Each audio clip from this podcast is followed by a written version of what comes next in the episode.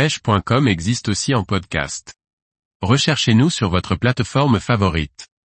Parcourir le monde pour pêcher la truite, des destinations de rêve. Par Jacques Delarco Aguirre. Il existe tellement de rivières et spots mythiques à découvrir dans le monde pour pêcher la truite. Une vie entière ne suffirait pas à en faire le tour.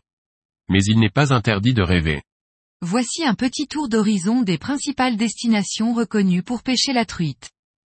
Chaque continent abrite de petits paradis. Mais même certaines destinations moins réputées peuvent valoir le détour. Traverser l'Atlantique peut permettre de partir à la découverte de l'Amérique du Nord et d'immenses possibilités pour rencontrer différentes espèces de salmonidés. Truite farios, truite arc-en-ciel, native dans ces régions, mais aussi cutros, ou truite mouchetée au Canada. Sans parler des espèces de saumon du Pacifique, ou du mythique stellède qui hypnotise tous les pêcheurs qui ont goûté à ces attaques. En Amérique du Sud, l'immensité est aussi le maître mot, les territoires montagneux sauvages et préservés font rêver de nombreux pêcheurs, de même que la densité de poissons à rencontrer et les faibles pressions de pêche. Chili, Argentine, Patagonie font partie des mots-clés qui riment avec voyage de pêche pour la truite. En Asie aussi, certaines régions sont déjà bien identifiées par les voyageurs pêcheurs pour leur richesse piscicole. On pense en particulier à la Mongolie, ses territoires sauvages, sa culture typique, et surtout ses truites lénox, ses gros taïmens, ses ombres abondants. Le tourisme pêche y est bien développé, il n'est pas difficile de trouver des agences proposant des tripes en Mongolie. Le Japon, où l'économie de la pêche est bien structurée autour du bass notamment, abrite aussi dans ses eaux les truites Amago et Yamame. L'Océanie est peut-être un petit continent par la taille, mais c'est un territoire exceptionnel pour pêcher la truite. C'est bien sûr la Nouvelle-Zélande qui reste une des principales destinations bien connues des pêcheurs de salmonidés autour du globe.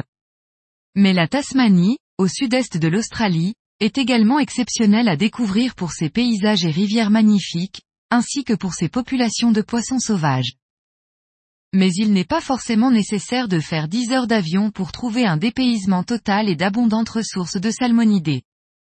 L'Europe regroupe déjà de nombreux pays où il est possible de réaliser de superbes sessions. L'Europe du Nord par exemple, nous offre d'énormes possibilités. Suède, Finlande, Norvège sont reconnus pour leur population de truites, de saumons et d'ombres. La célèbre rivière San en Pologne, propose une autre vallée renommée en Europe.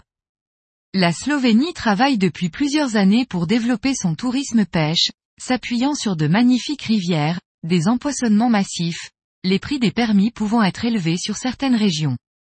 Les pêcheurs français sont aussi nombreux à traverser la Manche pour visiter la Grande-Bretagne avec leur canne à pêche.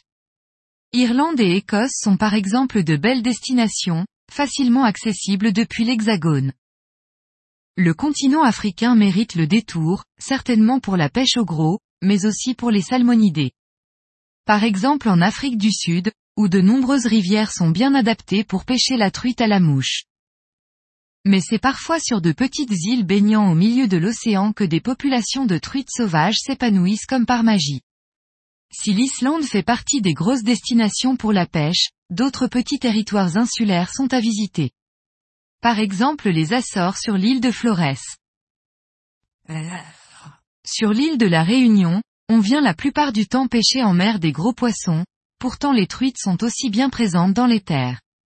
Et combien d'autres territoires méconnus et encore préservés d'un tourisme pêche de masse restent à découvrir cette part de mystère fait sans doute le charme de ces régions isolées et dont on parle peu.